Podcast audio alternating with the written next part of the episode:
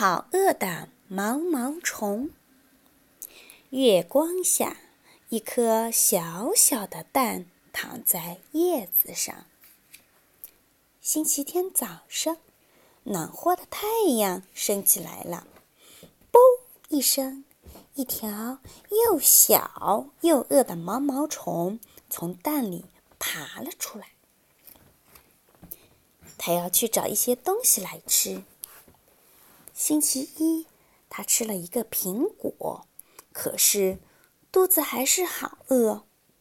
星期二，他吃了两个梨，可是肚子还是好饿。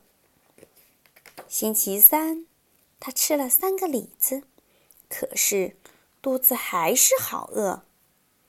星期四，他吃了四个草莓，可是肚子还是好饿。星期五，他吃了五个橘子，可是肚子还是好饿。星期六，他吃了一块巧克力蛋糕，一个冰淇淋甜筒，一条腌黄瓜，一块奶酪，一节火腿，一根棒棒糖，一块樱桃派，一条香肠，一个纸杯蛋糕和一片西瓜。那天晚上，毛毛虫的肚子好痛。第二天，又是星期天了。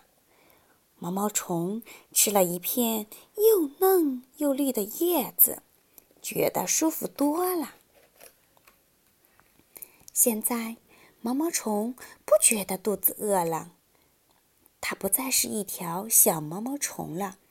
它是一条又肥又大的毛毛虫。